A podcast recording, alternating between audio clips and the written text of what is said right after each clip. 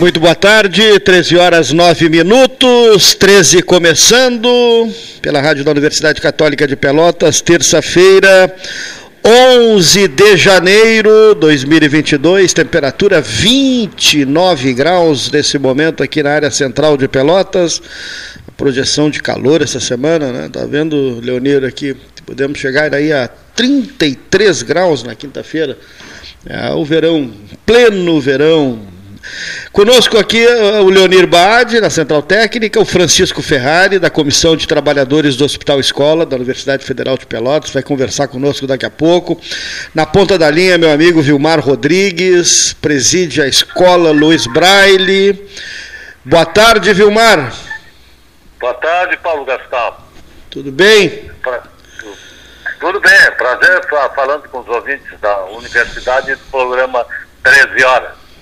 Esses dias estava no aniversário do nosso amigo Érico Ribeiro, segunda retrasada, né, 86 anos do Érico.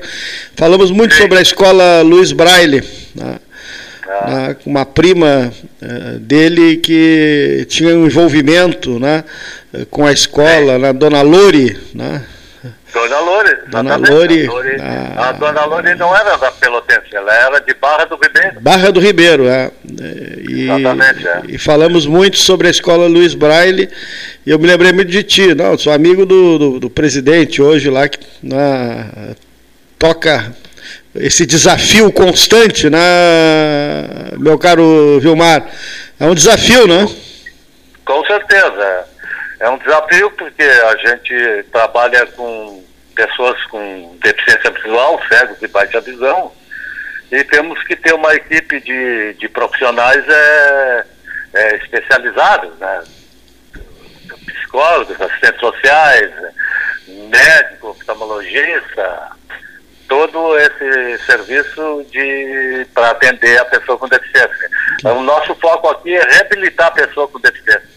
Sim. Tanto na área, área de saúde, é, assistência social e escolar. Né? E, a, gente faz, a, gente, a, gente, faz, os três serviços aqui, né? E existem vários graus de deficiência, né? Existe, existem vários sítios, né? Da área de deficiência visual, 54, 5400 é certo. Uhum. 5401 é cegueira parcial. E assim sucessivamente, né? Uhum. Uhum. É, exatamente. Então, é difícil, o trabalho é, é árduo, mas é bom de fazer. Sim, alguém é tem que fazer, né? fazer, né? Alguém tem que fazer. Exatamente. Existe, é. né, obviamente, uma é. comunidade que obviamente sofre desse, é. desse problema e que precisa se unir e precisa né, buscar os seus ideais, né, os seus, ah. resolver os seus problemas. Né? Acho que é, que é por aí, né? os nichos sociais. O atendimento né? é, é, bem grande, né, Gastão? É, eu sei, Nós eu sei. Temos Pelotas e mais 27 municípios. Sim, uma escola então, grande. É. até, o Chu, até o Chuí. É uma escola grande, Hoje, eu me lembro do Freitas falar sempre, né? O Freitas teve é, muito envolvimento. O, o Freitas né? foi, foi seis vezes presidente aqui da associação. Ah. Depois o Lessa Freitas, o doutor Gilberto Isaacs, os irmãos Pinto Ferreira, o doutor Zeca e o outro irmão dele, que era advogado, o seu Zeca Pinto Ferreira e o, o irmão dele que era advogado, mais o, o, o, o advogado Ari Martins, é, doutor o seu é, que é da área da contabilidade, foram que, é, é, que, que a, é, viram a necessidade de, da, da, da Escola Luiz Vale ter uma associação. Em 1971, eles organizaram a associação para fazer convênios públicos, precisava de um CNPJ. Perfeito. Bom, mas. Tu... Esse, esse ano, Gastão, a gente está fazendo. Pois é, tu me falavas do, do, do, do convênio justamente nesse, nesse ano do aniversário, né? Exatamente, é. é. Esse convênio para nós, a gente vinha trabalhando ele há dois, dois anos. E, para nossa surpresa, esse ano, esse ano, é, dezembro de 2021, a gente assim, foi, foi, foi credenciado pelo IP Saúde, né? Para atender consultas e exames oftalmológicos. Então, para nós é, é mais uma conquista, né? De serviço para que as pessoas com deficiência é, sejam melhores atendidas, né? O, ah, o, o, o, matriculado na escola, na, na, na, na, Associação Luiz Braille, passa a ser conveniado do IP, é isso? Não, não, não. não. É para os, os associados do IP. O nosso serviço vai ser Ao contrário. para os associados do IP. Ao contrário. De todo o Rio Grande, de, de, de todo o Rio Grande do Sul, exatamente. Uhum. É.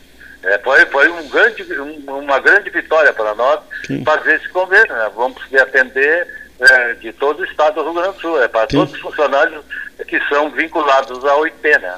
E obviamente o IP, o IP remunera a escola. Exatamente, paga pelas consultas e pelos exames. Uhum.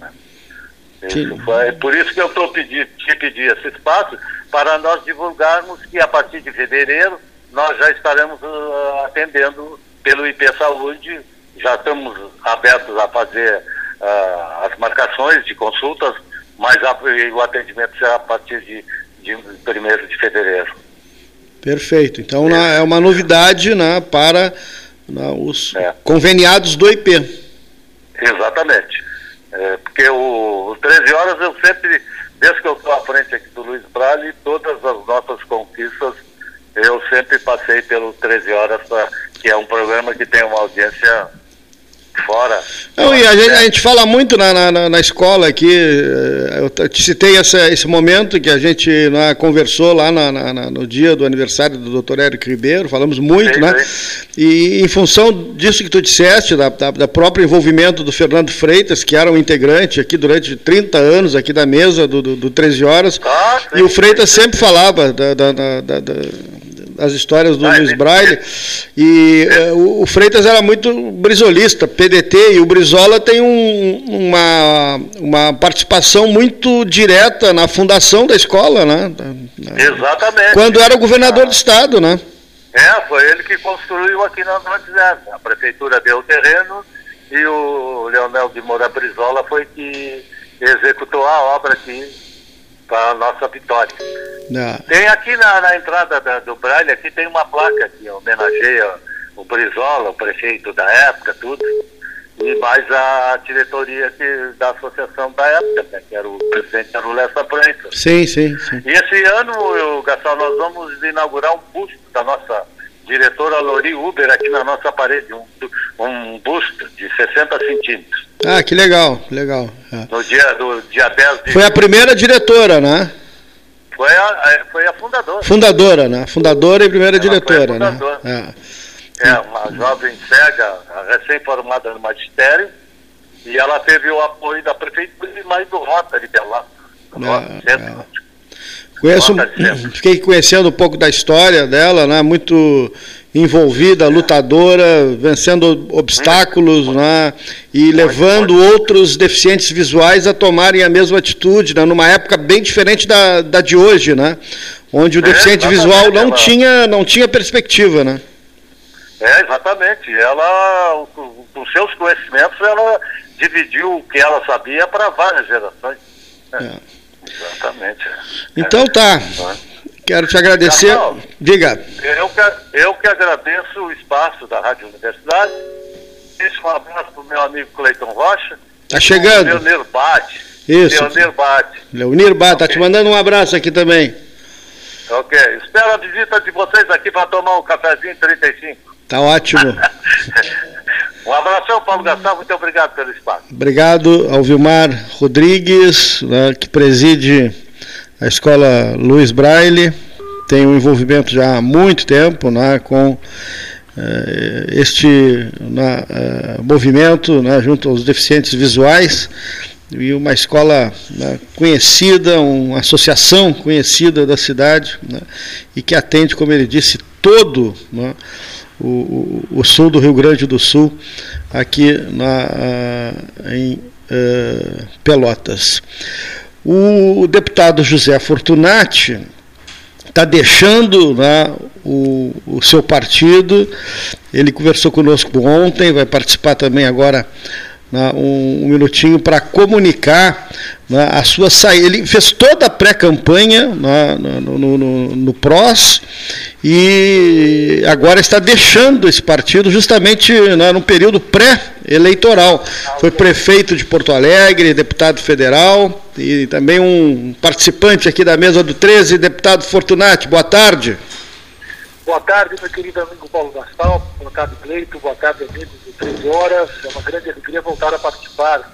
Não ao vivo hoje, mas diretamente de Porto Alegre.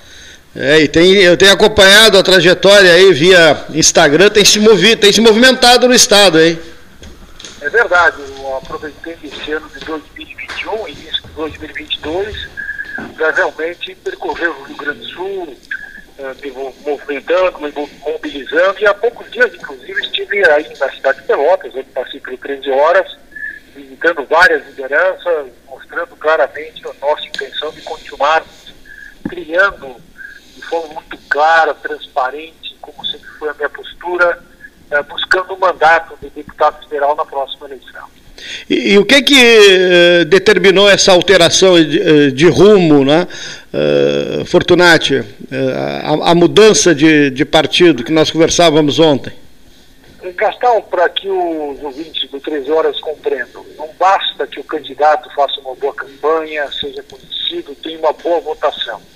É necessário que o seu partido, em conjunto com os demais candidatos a deputado federal, que é o meu caso, façam o chamado quociente eleitoral. O que é o quociente eleitoral? O eleitoral é o número de votos válidos na eleição pelo número de cadeiras existentes. No caso, eh, nós deveremos ter em 2022 algo em torno de 6 milhões de votos válidos, aproximadamente isso, dividindo-se por 31 cadeiras de deputados federais, é em torno de, arredondando, 200 mil votos. Ou seja, esse é o quociente eleitoral. Toda vez dos candidatos, o somatório dos votos de um candidato, de, dos candidatos de um determinado partido atingir 200 mil votos, eles têm direito a uma cadeira de deputado federal, se elegendo mais votado. Nós fomos montando um cross, percorremos o Rio Grande do Sul como um todo, organizamos em 70 cidades, estávamos indo muito bem. Acontece que a nossa nominata para candidatos a deputado federal, ela estava crescendo até o início de dezembro, mas como os partidos maiores, especialmente aqueles de médio porte, não vinham conseguindo, não estão conseguindo também preencher a nominata para conseguir um quociente eleitoral, eles começaram a buscar já pré-candidatos dos partidos menores, entre eles o PROS. Nós tínhamos 14 candidatos e acabamos chegando ao final de dezembro com apenas 10 candidatos. O que significa que a nossa meta de atingirmos os 200 mil votos se tornou ainda mais distante. Então, por isso, refletindo com todo o nosso grupo, chegamos à conclusão de que dificilmente nós vamos chegar ao dia 2 de abril, que é a última data para filiação de quem deseja concorrer às eleições de 2022, e que nós vamos conseguir ampliar a nominata de candidatos a deputado federal no próximo, porque os demais partidos têm maior estrutura, que tem deputado estadual, deputado federal, prefeitos, estão no governo do Estado, têm cargos no governo federal, e eles conseguem abocanhar os pré-candidatos que, porventura, poderiam vir para o próximo. Então, consequentemente, chegamos à conclusão de que o PROS, em 2022, não conseguirá atingir um quociente eleitoral de 200 mil votos. Não atingindo o quociente eleitoral, eu naturalmente teria aí nenhuma possibilidade de me eleger deputado federal. Por isso, optamos em... E, e é bom lembrar que não há coligação na proporcional, né? Exatamente, não há mais coligação, como tínhamos até 2018, a partir de 2020, nas eleições municipais, as coligações caíram, e por isso cada partido tem que buscar na sua nominata o preenchimento de, de, de, das vagas e, consequentemente, atingir o quociente eleitoral. Isso se tornou praticamente impossível para os pequenos partidos. Então, por isso, nós vamos buscar uma outra sigla partidária que permita que continue defendendo as minhas ideias, os meus propósitos, os meus valores, mas que me dê condições, ao menos, de competir e de ter uma chance de me eleger deputado federal. Ah. E, e, e, qual será esse caminho? Já tem definido? Não, não definimos ainda. Nós estamos dialogando Eu já fui, desde ontem, quando a notícia foi divulgada, já fui procurado por vários partidos, hoje pela manhã, inclusive, o Kassab, presidente nacional do, do, do PSD, que está em Porto Alegre, ligou, o prefeito Jair Jorge, recebi telefonemas do PSB, também do Partido Socialista Brasileiro, recebi telefonemas do PRB, recebi telefonemas enfim, de vários partidos. Mas nós vamos sentar, analisar de forma muito pragmática, em cima de, obviamente, critérios muito transparentes, para ver qual o partido que, aonde possa ir, que me, onde eu consiga ter chances de me eleger deputado federal. Naturalmente, ninguém está eleito por antecipação, mas nós temos que ter condições mínimas de chegarmos lá em 2 de outubro com uma cadeira garantida, porque é esse o projeto que nós estamos construindo para estarmos lá em Brasília, defendendo o nosso Estado, defendendo o nosso país, de acordo com valores políticos, valores éticos que nós temos defendido ao longo da nossa vida. Tá ok. Obrigado, Fortunato, que ele está chegando, está te mandando um abraço também aqui e sucesso aí nessa, nessa jornada. Quando estiver em Pelotas, sempre passa por aqui. Com certeza, meu querido amigo Paulo Gastal, um grande abraço, meu querido amigo Cleiton. Com toda certeza, quando passar por Pelotas, obrigatoriamente eu piso no 13 horas. Tem dúvida em relação a isso. Um grande abraço a todos, uma boa semana, que Deus nos abençoe e até a próxima oportunidade. Obrigado ao ex-prefeito de Porto Alegre, ex-deputado federal José Fortunati, nos passando aí em primeira mão a sua a saída do, do PROS, são os movimentos pré-eleitorais de 2022. Indo por contras? Prós e contras. Prós e contras. Olha aqui só, me desculpem pelo atraso.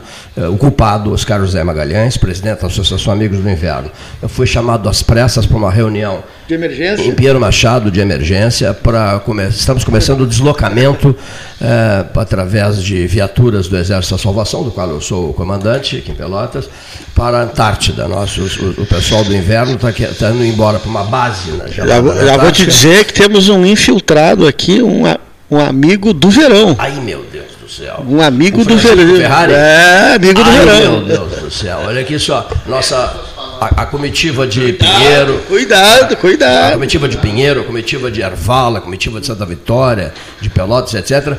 Nós vamos, vamos, vamos embora, estamos indo embora. 30 graus e projeções de 40, 45, olha aqui. Não, não, 45. É não, não, não. Isso é bobagem. Olha aqui, ó, mas enfim.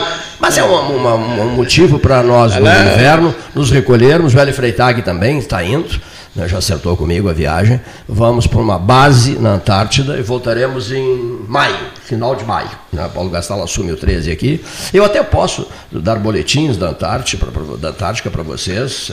O, o, reitor da FURG nos ajudou a, a acertar a base lá. O reitor Giroldo, Danilo Giroldo, que é um grande amigo meu, desde muito tempo, né?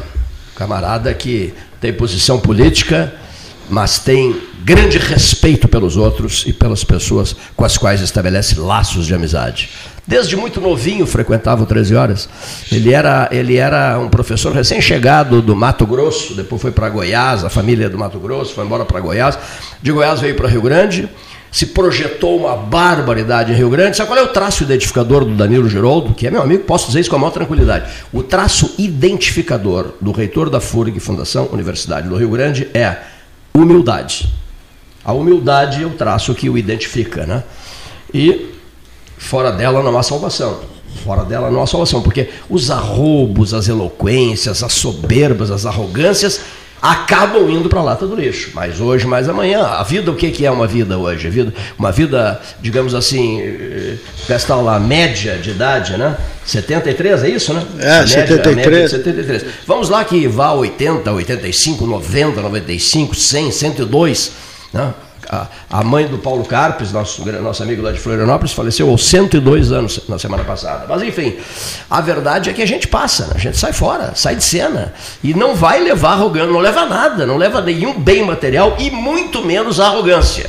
Não leva soberba, não leva arrogância, não leva sorrisinho fácil, não leva risadinha debochada não leva menosprezo aos outros, não leva mesmo. E eu acho que o sujeito, no, no estágio seguinte, quando perceber que, que, que perdeu tempo com demonstrações de exibicionismo, desfilando nas passarelas da vida, se achando, o sujeito deve cair em si, deve rezar uma barbaridade para se recompor com o mundo espiritual. É uma opinião modesta minha, aqui radiofonizado, de quem está indo embora para a Antártica e só promete voltar no final do mês de maio. Brincadeiras à parte, teve muita verdade em meio a essas brincadeiras, né, Gastão? Sim, sim.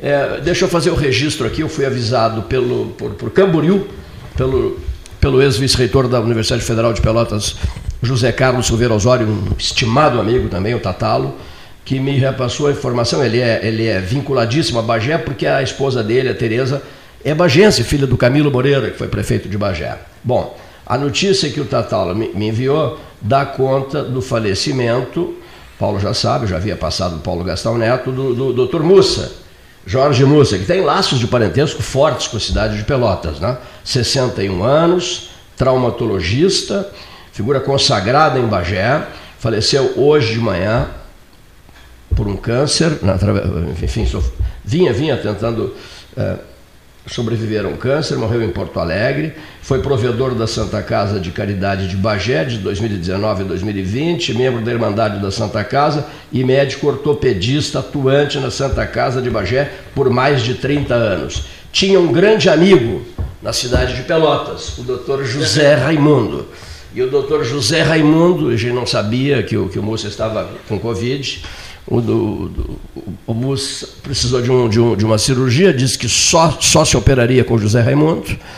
Né? E aí o José Raimundo, José Antônio Lanha recordava conosco há pouco isso. Aí o José Raimundo foi a Bagé para operar o doutor Mussa. Né? E, no bloco cirúrgico da Santa Casa de Bagé, acabou contraindo a Covid que 85 dias depois tirou sua vida também. Então é uma notícia triste e ao mesmo tempo é uma associação que não se pode deixar de fazer, né, Gastão?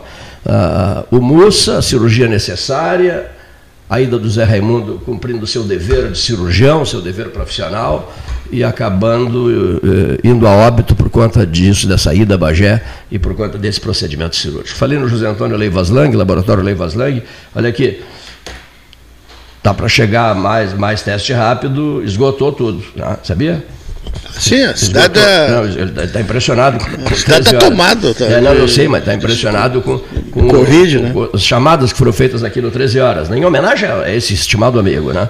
E aí, em relação a isso, Paulo Gastão Neto, a cidade está tomada, tá pelo, pelo, vírus que é o Ômicron, né? que é, é, que é a, é. a, a, a, cepa sul-africana. Tem né? fazer teste, teste, teste nessa pessoal tá todo. todo mundo fazendo é, testes, né? Muita gente assintomática e está tá passando para outros. Né? E outra coisa. Reuniões, reuniões. Parece, e eu ouvi isso hoje de uma pessoa que merece toda a respeitabilidade, o problema chama-se é, o não vacinado. O, o nosso convidado tá? fez teste para vir aqui hoje. Fiz. É.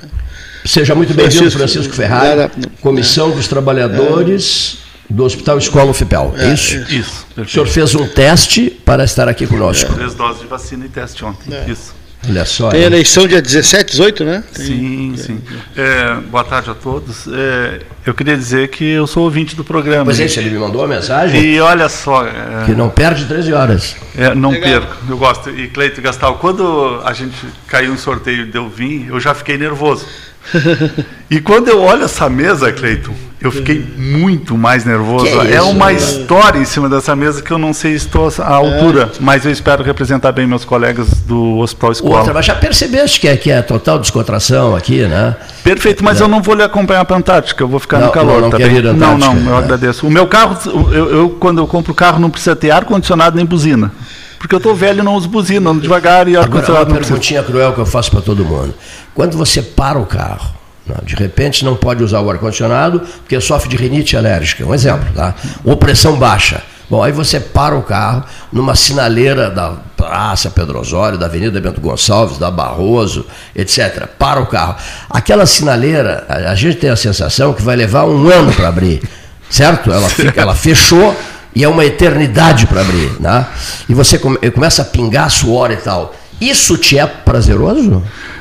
não me, não me incomoda, eu diria assim. Não te incomoda? Ah. Não, não me incomoda.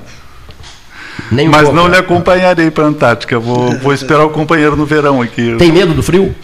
Tem medo? Não. Não tem medo do frio? Ah, frio tenho. Tem, tem tenho, do frio. tenho. Frio pra mim é um problema. Frio pra mim é um problema. Eu tenho medo. Frio. Eu É, sou de Santa Vitória, tá? Ah. Deveria estar acostumado com o vento e com o frio. Santa Então é Vitória. verdade. A verdade é Duas que- coisas que mergulhão está acostumado: frio e vento. Eu não gosto nenhuma das duas coisas. Agora, é, a Associação Rural de Santa Vitória, nós temos grandes amigos lá, né, nos ofereceram um churrasco e tal. Olha aqui, é verdade que a Praça Central de Santa Vitória, na madrugada, numa noite de junho, que nem o termômetro resiste? É verdade, não? Porque tem o frio e o vento. Aí o frio entra nas orelhas e vem, encana por baixo. Então Sim. entra pela, pela calça e sai lá na, na nuca. É um É horror. verdade que É um vocês, vocês acham graça do pessoal do Erval e do pessoal de Pinheiro Machado quando eles enchem o peito e dizem a nossa terra é a mais gelada que existe. Vocês acham graça ou não? O senhor quer me criar uma situação Olha aí, pessoal rapaz. de Erval. De comprometimento. De Não, eu te consigo o título de, de persona não grata de Erval e Pinheiro fácil. Tô brincando. É Santa Vitória- Eles levam na brincadeira também. Nós somos muito isolados de todos, né? Mas tem que passar o tainho ali, então, mas é, é, Santa Vitória é frio, Santa Vitória é Muito frio. gelada, né? E o vento, o vento judia muito. Não temos morros, Com que idade mares. deixaste Santa Vitória do Palmar? Muito. Eu, vê que eu não carrego sotaque. Geral, eu não falo muito tempo, tia, é. pudim. Sim. Não, eu, eu, eu já saí, eu saí para vir fazer escola técnica de Pelotas na época. Aí eu me formei em eletrotécnica, depois eu, eu fui trabalhar muito cedo no hospital. Eu fui trabalhar no hospital escola, que vocês conhecem por FAO, que era a fundação Sim. que administrava o hospital. Fundação de Apoio Universitário famosa, Ah, ficou, né? tinha, foi na fundação da fundação. Eu tinha Sim. 17 anos. E aí, ali dentro do hospital escola, eu construí toda a minha vida. Sim. Eu me formei em veterinária, me pós-graduei em segurança do paciente. Toda a minha vida foi feita dentro, dentro do hospital escola. Então, meu, a minha- terra, Santa Vitória, eu só vou lá para visitar meus, meus, meus parentes, meus. Bom. Por acaso, quando jovem, assististe no cinema, não tem nada a ver com Santa Vitória, mas é que lembra, é, assististe um filme espetacular com Anthony Quinn, O Segredo de Santa Vitória? não, não assistiu? Olha, eu, eu, Não tem nada a ver com eu Santa Vitória. adoro filmes antigos. Eu sou um. O Segredo Entusiasta de Santa dos Vitória. filmes Lembra- antigos, lembra, não me lembro. O Segredo de Santa Esse eu Vitória. não lembro, vou aqueles procurar. Os filhos de Santa Vitória, não tem nada a ver com Santa Vitória, mas os filhos de Santa Vitória, aqueles, sabe, aqueles, como é que se diz, sujeito Mergulhão. ba- bairrista, violentamente bairrista. Mergulhão. Você viu, por acaso, nas telas, Anthony Quinn contando o segredo de Santa Vitória? Eu digo, não, não vi. Tem que ver. Né? É um mergulhão. diziam, diziam os bairristas da época, lá atrás no tempo, lá numa das curvas do século XX. O senhor vem do século XX? Fez a travessia, não? Fiz. Fez, fez a travessia? Fez do 20, do 20 para o 21? Fiz. Olha só, e- esse mergulhão, é a história do mergulhão, às vezes o pessoal meio que se ofende, né? Que o mergulhão, os mais debochados, o pessoal de Erval, o pessoal de Erval gosta de dizer que mergulhão, porque na época da guerra nós nos escondíamos dentro dos canais mergulhados, o que não é verdade, também é por causa da ave, que fique registrado. Olha aqui, ó, é verdade que em Santa Vitória do Palmar há uma celebridade, há uma celebridade, que o chefe não pode nem andar nas ruas mais, né, porque ele preserva a fama, preserva a fama de um dos maiores goleiros da história do futebol do Rio Grande do Sul, o goleiro Edgar Ribeiro Neto, que jogava no Rio Branco de Santa Vitória do Palmar. Verdade, sim, sim, Verdade? sim. É, celebridade lá, Celebridade. goleiro inesquecível. Inesquecível, tá? É, dou um nome de bar e coisas, já bota o nome dele ali na Quer dizer que ele, ele, já saiu de Santa Vitória, não pode nem voltar lá por causa de autógrafos e gente querendo tirar Não, foto não, com ele, é Santa isso? Vitória, ele é Fechava o gol do Rio Branco, é. Diz que nunca sofreu, nunca, nunca levou um gol de pênalti. Eu torcia pro Vitoriense, tá? Por isso que eu não gostava muito dele, mas é verdade. É verdade, é? Sim. O senhor não gostava dele, mas reconhece que foi um Porque dos maiores goleiros da, da história do Rio Branco de Santa Vitória do Palmar. Tá, é. Brasil também. que coisa, rapaz. Edgar Ribeiro Martins Neto, não é isso? Isso. Esse era o goleiro Edgar. Esse. Que coisa, eu não sabia, rapaz, que era, o Cristiano era tão famoso em Santa Vitória do Palmar, realmente não sabia. Bom, cavalheiros, seguindo o baile, nós temos um comentarista, o Vinícius Ferreira, né, Gastal, sobre inflação, comentário do Vinícius hoje, né, da Marco Financeira, né, é, sobre inflação. O Francisco Ferrari, não está com pressa, Francisco? Não, não está com pressa. Não, não com já, já se acomodou aqui no estúdio, está sentindo Perfeitamente. vontade. Gosta de trem, Francisco? Nunca andei de trem. Nunca, nunca andei de trem. Essa frase me assustou. Eu morei, nunca andou de trem. Eu, eu morei em Curitiba e tinha um trem do lado da minha casa. Eu morava perto da rodoferroviária. Então não gosta de trem? E não sei, não me atrai o trem. Eu acho demorado, eu prefiro. Então não quero conversa com ele sobre trem. Olha aqui, ó. Eu sou apaixonado por trens. Sabia? E eu quero uma linha férrea. Da onde? Envolvendo envolvendo Pelotas, Rio Grande, Cassino, Pedro Osório, Cerrito, Piratini, Canguçu, Pinheiro Machado, é, é, é, Arroio Grande, Jaguarão, sabia? Posso perguntar uma pergunta? Antes de morrer, eu quero, eu quero Posso lhe fazer uma pergunta Pode. capciosa? Os nossos filhos vão subir nesse trem? O meu guri tem 17 anos. Eu acho que ele não ia subir nesse trem. Olha só que pessimismo, meu eles Deus. Eles são tão rápidos hoje, eles querem. Eu não consigo. Ah, eles não querem isso? Eles, eles querem um drone. Drone. drone tripulado. É isso, é isso que eles querem. Exatamente. Mas nós queremos um trem.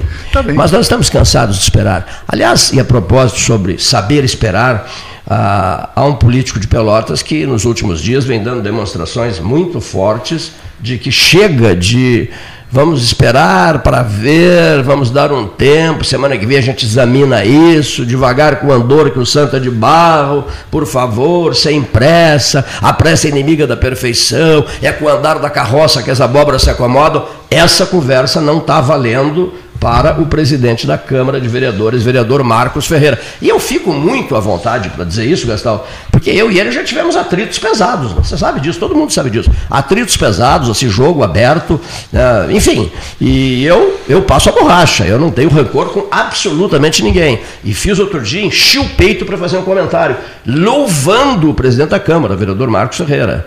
O vereador Marcos Ferreira tomou iniciativas que ninguém está tomando essas iniciativas há décadas. Muito bem, é preciso fazer justiça ao Caringe, vamos fazer isso. Ao ministro Russumano, centenário de nascimento, dia 5 de julho, vamos fazer isso. E outras medidas importantes, outras ações legislativas importantes que ele resolveu, tomou a si essa responsabilidade. Eu insisto, eu me sinto à vontade para dizer isso, porque já tive atritos com ele né? durante a vida, durante algumas décadas, mas o Cleiton não guarda rancor. Não guarda rancor.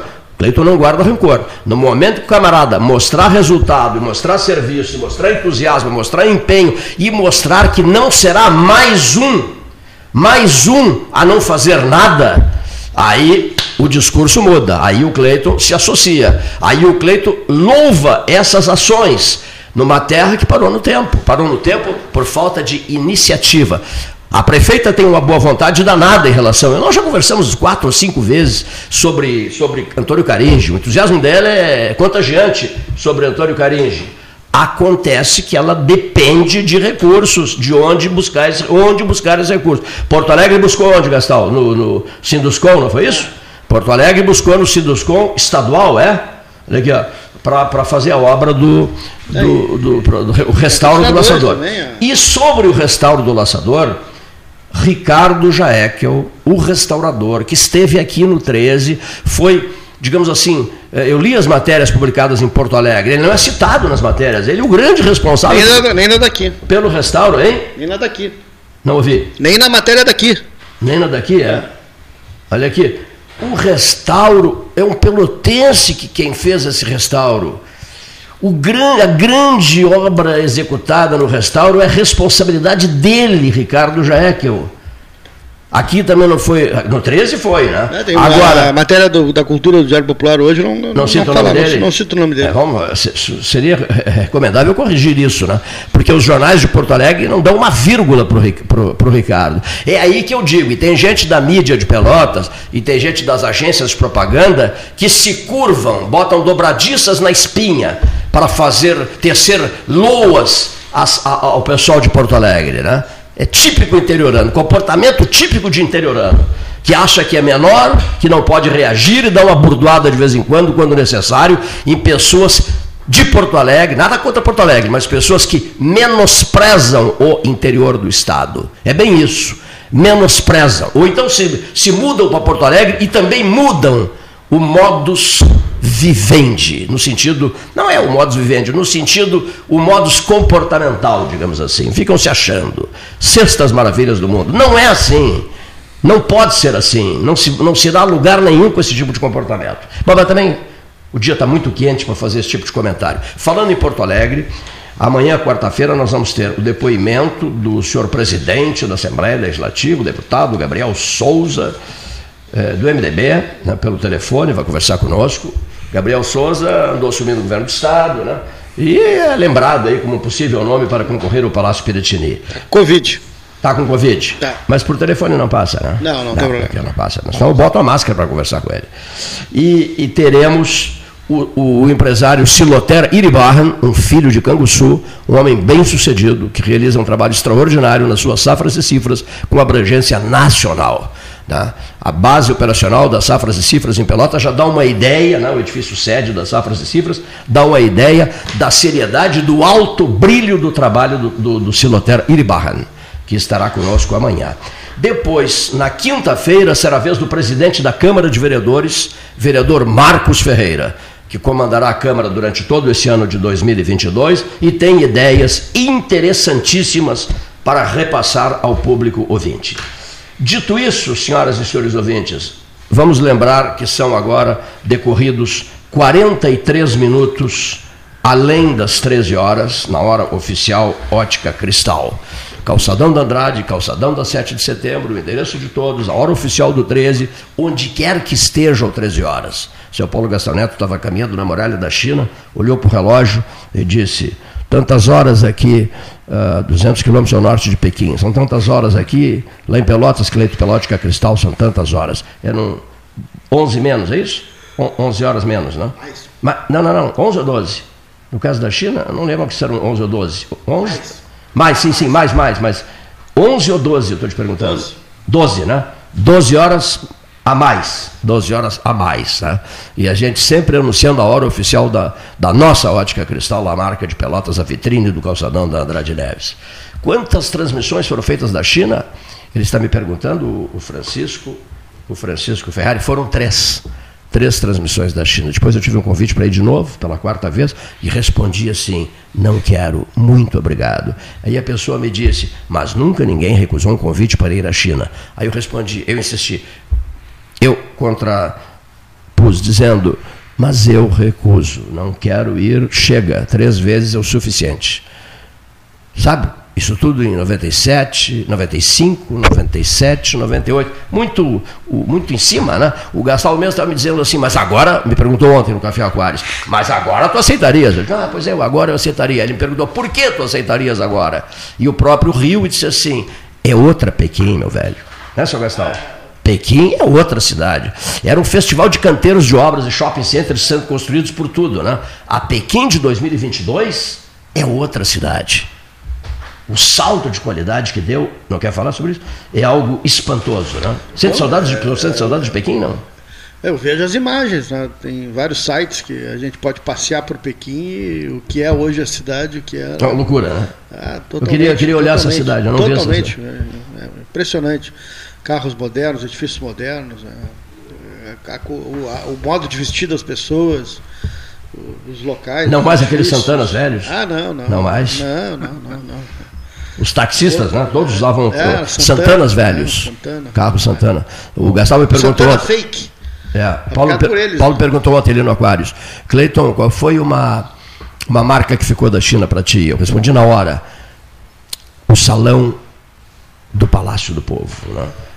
O salão do Palácio do Povo. 10 mil poltronas de couro, vinho. Né? o famoso salão do Palácio do Povo, que é simplesmente deslumbrante. E um momento e uma frase de um, de um, de um, de um, de um popular, de uma figura popular. Aí eu respondi a ele: o motorista de táxi, eu fiquei dentro do táxi e eles foram lá no aeroporto de Pequim marcar uns voos e tal para a Tailândia. E, e, eu fiquei conversando. Aí eu queria ter certeza de como é que se pronunciava. O nosso hotel era próximo à Praça da Paz Celestial, que tem 30 hectares, como é, a, a, praça é imensa. Como é que se pronunciava o nome Tiananmen, que é no Ocidente se diz isso, né? Tiananmen, Praça Tiananmen. Mas aí eu, eu dizia para o motorista, figura simpaticíssima, eu dizia assim, Tiananmen e ele não fazia com o braço, sacudia o braço, não, não, nada disso e tal, não, equivalendo a dizer nada disso e tal. E aí eu insistia, Tiananmen, Tiananmen, e ele, Tiame, Tiame, Tiame, essa é a pronúncia. em mandarim, né? No nome da Praça da Paz Celestial, conversando com o motorista de táxi. A propósito, os motoristas de táxi de Pelotas ouvem o 13, prestigiam o 13. Todo táxi Está faltando táxi. Pois é. Está faltando, tá faltando, tá faltando táxi, táxi em Pelotas, é. impressionante. Todo táxi que eu entro, quero... ah, seu Cleito, Acho que havia mais uns 100 táxis. Eu ouço todos os dias. É verdade? Ah, é? sim, impressionante. Está faltando uns 100 táxis? Está faltando muito táxi. E como é que está o, o Principalmente Uber? O Uber ah, é diferente do táxi. Não, não, eu sei, mas... Piorou muito, piorou tá... muito o serviço. Piorou muito. Ah, pois é, eu tenho ouvido isso, eu tenho ouvido isso. Serviço muito de péssima qualidade, né? carros ruins. Volta a valorizar o táxi. E né? volta a valorizar o táxi. Por isso que está faltando táxi. Tá? O movimento voltou para o táxi. Eu ando de táxi. É, eu também, eu também. Já eu abandonei o Uber há bastante tempo. Eu ando de táxi. E o Uber, eh, preços exorbitantes, quando há o final de tarde, início da manhã ou quando é fim de semana, muito mais caro que o táxi, né? Distâncias mais longas, e o, o, o, motorista cancelando a todo momento a, a tua, a tua, tua chamada, né? Você está esperando, é daqui a pouco ele cancela. Outra coisa, com um lugar... total desrespeito ao usuário, não, coisa que o táxi não e faz. E se né? ele, motorista de Uber, é, ficar em dúvida com o local onde ele tem que te buscar, é. ficar com medo, coisa que vale, se tiver uma estrada na parada, ele cancela. Cancela, né? cancela. Motorista de táxi não, você não, negocia com o motorista de táxi. Você conversa é. direto com o motorista. Isso, né? exatamente. Aqui, ó, outra e coisa, os carros muito melhores, né? Uma coisa que eu nunca esqueci, Armando Nogueira, o notável Armando Nogueira, dentro de um táxi, com o Rui Carlos Osterman comigo em Buenos Aires, e ele dizia para o Rui, amicíssimos, o Rui fazia dois minutos de esporte na, na TV Globo durante a Copa de 78, e o Armando dizia para o Rui, Rui, como é importante andar de táxi especialmente um jornalista de um outro país, no nosso ah, caso. Sim, geralmente de viagem. Você andando de táxi aqui em sim. Buenos Aires, dizia, você recolhe dizia informações, né? você recolhe informações, você fica sabendo como é que eles estão é. vivendo, o que é que eles estão comendo, o que é que eles estão gastando, qual é o salário deles, qual é a situação do país, qual é o demagogo de plantão, quem é que está mentindo uma barbaridade, né?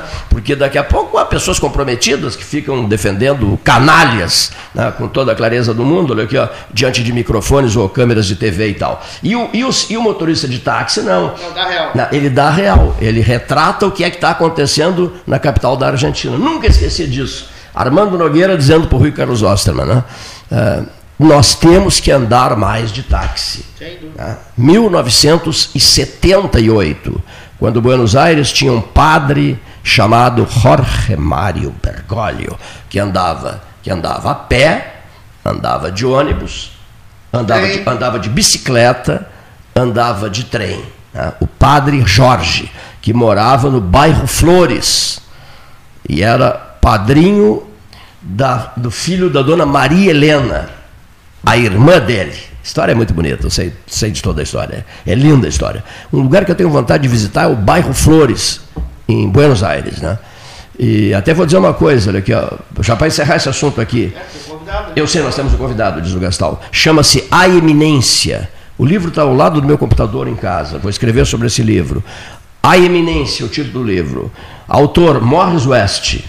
Do que trata o livro A Eminência? Os senhores sabem? Do que trata? O Paulo sabe. Do que trata o livro A Eminência?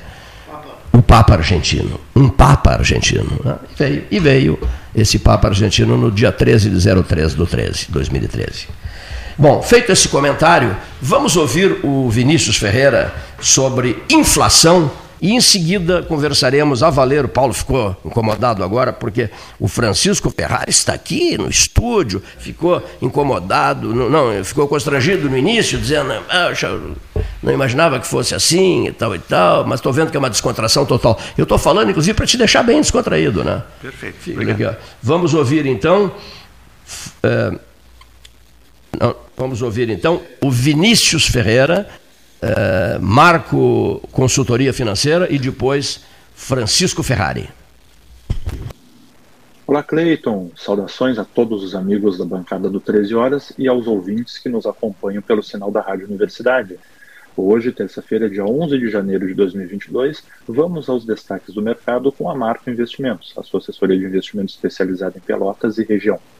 E o destaque nessa terça-feira é a inflação, a divulgação do Índice Nacional de Preços ao Consumidor Amplo, IPCA, que marcou uma correção de 0,73% em dezembro, sacramentou uma inflação oficial de 10,06% no ano de 2021. E isso é mais importante em termos históricos do que práticos. Para a vida real e para o dia a dia do mercado, o mais interessante é a inflação que vai ocorrer, não a que passou. Mesmo assim, é possível analisar como os preços se comportaram no ano passado para tentar antecipar como eles poderão se comportar ao longo de 2022. Na prática, a inflação de 2021 foi a maior taxa acumulada no ano desde os 10,67% no ano de 2015 e extrapolou a meta de 3,75% definida pelo Conselho Monetário Nacional para 2021, cujo teto era de 5,25%. O resultado de 2021 foi influenciado principalmente pelo grupo Transportes, que apresentou a maior variação de 21,03% e o maior impacto, 4,19 pontos percentuais no acumulado total do ano. Mas a pergunta que fica é: isso continua? Como a economia brasileira está desaquecendo, os principais vetores da inflação deverão ser principalmente externos, a taxa de câmbio e os preços das commodities. Os preços da energia e dos combustíveis deverão seguir sendo determinantes na evolução dos índices de inflação. Comecemos pelos preços da energia, mais especificamente a eletricidade. A grande quantidade de chuvas provocadas pelo fenômeno meteorológico Laninha permitiu a recuperação parcial dos reservatórios das usinas hidrelétricas. O ano de 2021 caracterizou-se pela pior seca em mais de 90 anos, o que literalmente secou os reservatórios, principalmente os da região sudeste. Com isso, as empresas do setor tiveram que acionar as usinas termoelétricas que produzem energia mais poluente e mais cara. Já no caso das commodities, a expectativa de que a agropecuária possa melhorar o desempenho do produto interno bruto, PIB, deste ano não está garantida. A piora das condições climáticas está pondo a produção em risco. O Laninha não chegou a prejudicar a safra de soja, que já havia sido plantada e foi recorde. Neste ano, porém, as consequências do Laninha se anteciparam e estão sendo potencializadas por outro fenômeno, o aquecimento das águas do Atlântico Equatorial, que banha o Nordeste. Por fim, temos o câmbio. Os juros americanos devem subir. Na última sexta-feira, o órgão americano equivalente ao nosso IBGE anunciou a criação de 199 mil empregos não agrícolas em dezembro. Ao contrário do que ocorreu com a informação da ABP, o resultado foi metade do esperado. Mesmo assim, a taxa de desemprego caiu para 3,9%, a menor desde o início da pandemia, e menor que a expectativa, que era de 4,1%. Isso levou muitos investidores a aumentar sua expectativa para os juros americanos. Atualmente, as taxas referenciais dos fundos americanos equivalentes à Selic brasileira estão ao redor de zero. Até a semana passada, o prognóstico dos participantes do mercado era de que o Banco Central americano elevaria esses juros três vezes neste ano, as três altas, provavelmente de 0,25 ponto percentual, levariam a taxa para 0,75% ao ano até dezembro deste ano. Agora, os grandes agentes do mercado já começaram a prever quatro altas, com as taxas chegando a 1% no fim de 2022. Juros americanos mais elevados aumentam a atratividade dos investimentos em dólar e tendem a drenar recursos de países emergentes, como é o caso do Brasil. Isso deve manter o dólar apreciado em relação ao real, o que dificulta a queda da inflação e obriga o nosso Banco Central a manter a taxa Selic mais elevada e por mais tempo. De momento era isso. Desejo um excelente dia aos amigos e ouvintes do 13 Horas. Lembrando que aqui a boa informação vale dinheiro. Até a próxima. Um abraço, Cleiton.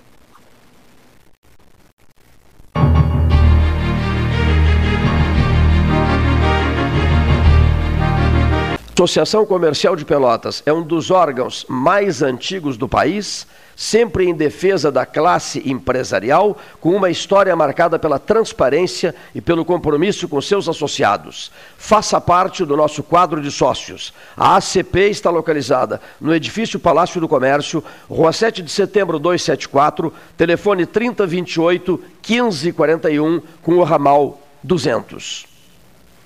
A SPO ampliou e inovou. Há 40 anos prestando serviços em arquitetura e construção. Agora também é consultoria imobiliária especializada. As tendências no mercado de imóveis, projeções, prospecções, oportunidades e as melhores estratégias e logísticas de compra e venda.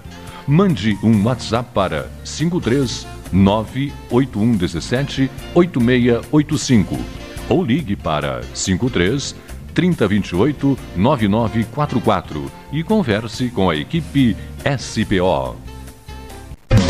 Aquarela Tintas, uma empresa com equipes especializadas em Pelotas, Rio Grande e Porto Alegre. Aquarela Tintas, Rua General Osório, 1259. Telefone 3225 5000. E também na Avenida Dom Pedro I, telefone 3281 1714. Aquarela Tintas. Promoção Eu Acredito. Você passa no crédito. Banrisul e Mastercard fazem acontecer. 100 mil reais em prêmios, mais mentoria financeira para tirar seus planos do papel. A cada 100 reais acumulados em compras no cartão de crédito Banrisul Mastercard, você tem uma chance para concorrer. E optando pela fatura digital do seu cartão, você triplica as chances. E mais, centenas de prêmios para você agarrar no site da promoção. Cadastre-se em euacredito.banrisul.com.br. Ferragem Sanches, Barros Cassal 16, Arial. Fone 3228 4188. De segunda a sábado, das 8 às 12 e das 13h30 às 18h30. Material hidráulico, material elétrico, tintas, vernizes, tinners, máquinas serra mármore, furadeiras, cimento cola e ferragem em geral. Ferragem Sanches, Barros Cassal 16, Arial. Tu conhece aquele ditado, né? Em terra de vacinados, quem usa máscara é rei. Ah, muito boa. E essa então? Mais vale uma máscara no rosto do que duas no pulso. Perfeito. Espero que as pessoas entendam, né? Usar máscara devia ser mais popular do que qualquer ditado. Tchê, a máscara é fundamental no combate ao coronavírus, mesmo se tu já se vacinou. Afinal, quem vê máscara, vê coração. Proteja quem você ama. Uma iniciativa a Prefeitura de Pelotas e Ecosul. Quer comprar, vender ou alugar? A Imobiliária Pelota é a parceira ideal para a realização dos seus desejos. Opções inovadoras de atendimento a qualquer hora e em qualquer lugar. WhatsApp, visita remota, tour virtual, contrato digital e outras ferramentas seguras e práticas para você fechar negócio sem precisar sair de casa. Na Imobiliária Pelota, os sonhos não param. Acesse www.pelotaimoveis.com.br WhatsApp 991 11 7432 Avançar é melhorar a vida das pessoas no campo. A agricultura familiar é o que dá sustento, geração de emprego, geração de renda. Eu acho muito importante a gente usar a nossa terra fértil para poder crescer. O apoio financeiro também facilitou muito para fazer o sistema de irrigação. A irrigação é o combustível da planta. Com o apoio que nós estamos tendo, a gente vai longe. Isso é avançar. Governo do Rio Grande do Sul. Novas façanhas. Para vencer a pandemia, a vacinação é a única arma, agora e daqui para frente. Cada pessoa imunizada é uma garantia a mais de proteção para todos nós. Faça o esquema vacinal completo. É importante tomar a segunda dose e também não esqueça a dose de reforço. Nessa luta, não podemos retroceder. Uma iniciativa, a Zona Sul, Associação dos Municípios da Zona Sul. Chega de disputar o sono com o seu colchão. Escolha ter uma noite divina com essas promoções. Conjunto Box Casal Atena, conforto macio com molas pocket ensacadas em 12 vezes de 165. Conjunto Box Casal Era, conforto firme com molas Max Spring, também em 12 vezes de 165. Tudo com pronta entrega. É só na Life Sleep Comfort, em Pelotas, Rio Grande e Porto Alegre. Ótica Cristal, crediário, cartão ou cheque, a vitrine do calçadão da Andrade Neves. Tudo belezinha? Precisando pagar algum boleto e o mês está difícil, complicado? Vou dar uma barbada para você. Parcela com a Simpay. A Simpay parcela suas faturas de água, luz, impostos e qualquer outra conta em até 12 vezes no cartão, é mole? Não deixe suas contas atrasadas neste final de ano. Procure um credenciado em Pelotas e região e ganhe um fôlego financeiro. Vá nessa! Aproveita essa sugestão e essa dica para aliviar o seu fim de ano. Vamos nessa! Feito! Riviera Condomínio Clube. Com ampla área verde, lagos, praia privativa e fazenda com animais, o contato com a natureza é surpreendente. O lazer é garantido com restaurantes no condomínio, além de ser o único a ter um cinema próprio. Além disso, conta com uma infraestrutura completa de clube, quadras esportivas de beach tênis, pádel e uma academia com equipamentos de última geração. Com espaços recreativos para crianças e adolescentes, a diversão é certa e, o mais importante, com segurança e tranquilidade. Cadastre-se em acpomaiscotiza.com.br para garantir o seu lote com condições especiais de lançamento. Riviera Condomínio Clube, conectando você à sua essência. Saiba mais em acpomaiscotiza.com.br barra Riviera. Mais internet, pelo mesmo preço, com a velocidade que só a fibra ótica garante. Plano de 200 mega agora é 300 mega. Plano de 400 mega agora 500 mega. Polvo, a internet múltipla, 3199 4000.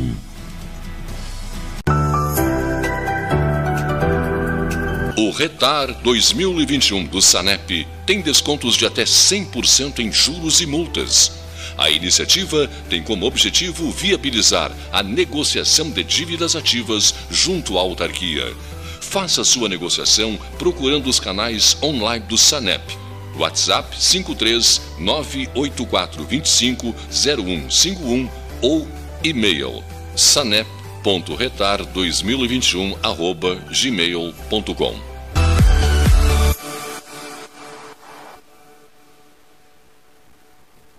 Genovese Vinhos, Delicateces, produtos de marca, a qualidade de sempre.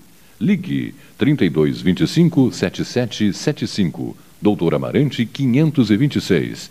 Visite a sua Genovese Vinhos.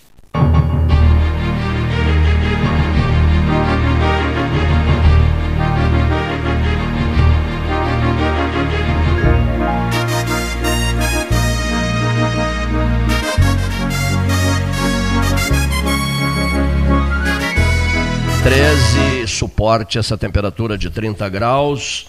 Estamos vivendo uma terça-feira, 11 dias de janeiro de 2022. Invista na sua saúde em 2022. O Cindy Lojas Pelotas possui uma parceria com o Plano Saúde Maior para oferecer benefícios exclusivos aos associados. Entre em contato agora mesmo pelo telefone 53 3227 1646 ou vá até o Cindy Lojas Pelotas, Rua Andrade Neves 2077, quinto andar e conheça os planos oferecidos. Aqui o 13 horas que é feito em nome da Polvo, mais internet pelo mesmo preço, com a velocidade que sua fibra ótica garante. Plano de 200 megabytes, agora 300 mega. Plano de 400 megabytes, agora 500 mega. Vá de Polvo, 3199-4000. Uma curiosidade, a presidente do Tribunal Superior do Trabalho, seu Gastal, eh, do Brasil, ela nasceu em Melo, no Uruguai, é filha de um uruguaio e de uma brasileira e foi criada em Bagé, como diria Luiz Carlos Vaz, tudo passa por Bagé. Tudo, tudo. Ministra tudo Maria Cristina Peduzzi. 70 anos, né? Isso, 70 anos. Presidente do Tribunal Superior do Trabalho desde 2020. Ministra Peduzzi. Até uma, uma pessoa, um Peduzzi assinou, eu fiz a postagem essa madrugada, e uma pessoa assinou, estou curioso para saber se é parente ou não, né? E saber. Outra coisa, informações que eu recebi, Paulo, vou aproveitar. Ela foi casada com o Luiz Carlos Lopes Madeira, que foi presidente da OAB aqui no Rio Grande do Sul. Isso. São informações que o Henrique Medeiros Pires conseguiu, Paulo. Muito interessantes, inclusive envolve grandes amigos teus, quais sejam uh, é, os membros da família da família Irigoyen. É, do né? Dalto, do Juarez Irigoyen. Agora estou tentando ver o o Felipe saber qual é o lado. Qual é o... o Felipe pode nos passar é, dados é. em relação a isso, né? Acho que até o Daltro, né? Doutor Daltro, que tá é. morando, está morando em Porto Alegre, Porto Alegre, né? Olha aqui, ó. O, o, a ministra a ministra tem laços fortes, é parente dos, dos Irigoyen de Pelotas. Aí até foi colocado aqui, etc., doutor Daltro, etc., no doutor Daltro Irigoyen, que reside em Porto Alegre, é atual presidente do Tribunal Superior do Trabalho do Brasil, né? Cujo edifício, tem um novo edifício sede, né? por sinal muito bonito, e o auditório que foi inaugurado, belíssimo auditório, eh, auditório Mozart Vitor Russumano. Estou dizendo isso porque 2022 assinala o centenário de nascimento do ministro Russumano, 5 de julho. Prezadíssimo, desculpa Francisco Ferrari, são tantas as, as informações repassadas por nós aqui, microfone à sua disposição, senhor que pediu para se manifestar. Obrigado, Cleito, obrigado, Gastal. É, eu vou fazer, não sei se eu posso, Cleito, fazer um, um rápido histórico por que eu estou aqui, tá? E, e, qual é a nossa situação no Hospital Escola, que alguns conhecem por Hospital da FAO. A, o Hospital Escola foi fundado porque a Faculdade de Medicina ela não tinha hospital. Aí foi fundado, era lá nos prédios da Beneficência, onde alugavam uma ala. E quem administrava o Hospital Escola era a FAO, uma fundação, Fundação de Apoio Universitário. Tá bem? Aí a, no tempo do Hospital Escola da FAO eram servidores é, é, CLT e depois, em 94, foi feito um concurso quando entrou servidores RJU. Aí começou a conviver servidores RJU e CLT no mesmo, mesmo espaço. A, o Hospital Escola e, e, a, e a Fundação, elas tinham. A, o hospital era um hospital muito político, assim, vivia muito político. Nós fazia eleições para nós escolher a nossa divisão de enfermagem, por exemplo, a enfermeira que ia tomar conta da toda a parte de enfermagem. E o diretor do hospital, por ser a fundação que administrava, geralmente era escolhido um médico mais velho pela FAMED, pela Faculdade de Medicina, né? Mas sempre era um, um consenso ali. Uh, quando uh, fez o contrato com a IPSER, a Empresa Brasileira de Serviços Hospitalares, a FAO deixou de atuar dentro do hospital. Hoje a FAO tem só, só, só é pouco lá, só para negociar passivo e não é mais dentro do hospital. Não tem nenhum funcionário da FAO dentro do hospital. E começou a entrar em 2014, começou a entrar os funcionários EPSER. Aí convive funcionário EPSER, que é o regime CLT, é, concursado CLT, e os RJUs. Uh, na época, o professor Mário Delpino era o reitor, ele nos chamou e disse assim, e a gestão era dele, a prerrogativa de escolher o superintendente era do professor Mário Delpino. Ele nos chamou e nós éramos um grupo de oito ou nove pessoas, não me lembro, e disse: Eu quero que faça eleições para superintendente, para divisão de enfermagem e para todas as divisões. E, e, a gestão era dele. E o professor Mauro dizia: Eu fui eleito, eu quero que seja feito. E aí foi feita uma, uma, eleição na época. Eu me lembro que para superintendente concorreu a doutora Julieta Fripp, que se elegeu, e a enfermeira Ângela Catarina, que ficou em segundo lugar. E o hospital vivia essa, essa coisa, Cleiton, política muito, muito boa. Assim, as pessoas. Eh, tinham relações, porque aquela pessoa que era, que era escolhida para ser a sua chefe era a pessoa que saía de dentro do meio, que conhecia o hospital. Quando o professor Culian Lau se elegeu reitor, ele entrou para dentro do hospital e eu até me lembro de Bezerra da Silva, ele comeu em lata de goiabada, sabe a música? Sobe no morro, deputado, e come em lata de goiabada. Ele tomou café com as pessoas, ele conversou, ele prometeu, prometeu melhorar o lanche, que foi tirado depois, não podia, por força de, da lei, sei lá. Ele prometeu aumentar os plantões extra PH, isso em seguida acabou. E ele prometeu essas eleições ele nunca mais botou os pés dentro do hospital. Eu fico triste, porque eu, tinha, eu, tenho uma, uma, eu tinha uma admiração muito grande pelo professor Culi, Curialau, porque o mesmo homem que eu vi em cima de um caminhão berrando por democracia é o cara que olha para o hospital e diz assim: no hospital eu não vou fazer eleição. Não vou fazer eleição porque. Aí tem as mais. Eu, eu me lembro uma desculpa que, que ele disse para nós numa reunião. Agora assim, nem pode, porque ele não é mais reitor. Agora não pode, mas eu, eu chego lá, o, o, o Gastão. Aí ele disse para nós que não faria eleição no hospital porque era, o hospital era 100% SUS e podia alguém se eleger que não tivesse essa ideia. É, estatutário ali nunca vai ser privado. Mas bem, vamos em frente. É, fizemos uma pressão uma época e teve um movimento chamado Reage o FEPEL, eh, dentro do hospital da enfermagem. Foi bem no meio da pandemia. A pandemia, pessoal, não foi fácil para quem estava dentro do hospital. Convivemos com medo, com o adverso. É, não podia ligar os ar-condicionado por protocolo e não tinha tal do filtro EPA que era para poder aquecer o ambiente, então as pessoas passaram frio. E, E de repente, enquanto as pessoas do hospital se, se, se tinham essa, essa luta contra o Covid, é, eram negadas insalubridades. Por exemplo, nós, RJU, recebia 20% de salubridade, reduziram tudo para 10%. Uma maldade. EPSER, o pessoal recebe de 20% a 40%, tudo baixou para. O pessoal é 20% e eles tentam assim, sempre negar insalubridade. Isso é uma maldade no tempo de uma pandemia. Quando teve eleição para reitor, a gente estava eu estava na atual gestão, e aí a gente tentou assim, eh, conversar sobre a eleição. Se não, nós não vamos fazer eleições dentro do hospital. Eu quero dizer, Cleito, assim, ó, eu, eu, apelo imensamente para a reitora Isabela, assim, eu não quero, a gente não quer briga, a gente quer conversar. Chutar a porta só é bom para o marceneiro que vai, pra, que vai arrumar a porta. Só o marceneiro ganha. Quem está dentro perde, quem está fora perde. Abre a porta e conversa. Nós fizemos, quando a gente começou, Cleiton, a andar dentro do hospital, e eu trabalho dentro do hospital há 30 e poucos anos, era tristeza, depressão, tentativa de suicídio, tivemos. Eu posso, posso dizer os nomes, se me permitirem. E aí tu começa a conversar com os RJU, todos querem sair do hospital. Todos. Tem um médico que disse a seguinte, a seguinte frase para mim: se eu saísse do hospital há cinco, anos, há cinco anos atrás, eu ia ficar com saudade. Se eu sair hoje, eu não levo nada. E se eu sair amanhã, eu vou levar mágoa. Esse é o clima do hospital escola. Aí a gente começou a formar uma comissão, fez um WhatsApp, 200 pessoas, aí a gente fez um abaixo assinado com 400 assinaturas, pedindo redemocratização do hospital. Qual é a ideia, Cleito? A ideia é a seguinte: as pessoas se candidatarem. Tem tanta gente boa dentro do hospital que conhece o hospital, que se capacitou. A pessoa está ali trabalhando, ela conhece a realidade do paciente, ela conhece a realidade do SUS, ela conhece a realidade da cidade. Ela se capacitou, ela se graduou, ela se pós-graduou e ela não é amigo do rei. Ela não vai ocupar um cargo de chefia, ela não vai fazer um protocolo, ela não vai fazer um pop. O pop vai ser feito, Cleito, por quem o rei. Que é o pop. O POP é, o proto, é protocolos, uh, é, são como deve funcionar um hospital, tá? Eu, desculpa, eu me esqueci de falar isso. Protocolos e POP são é, é, é, documentos que a gente faz, como a enfermagem deve trabalhar, como a, a, a medicina deve trabalhar.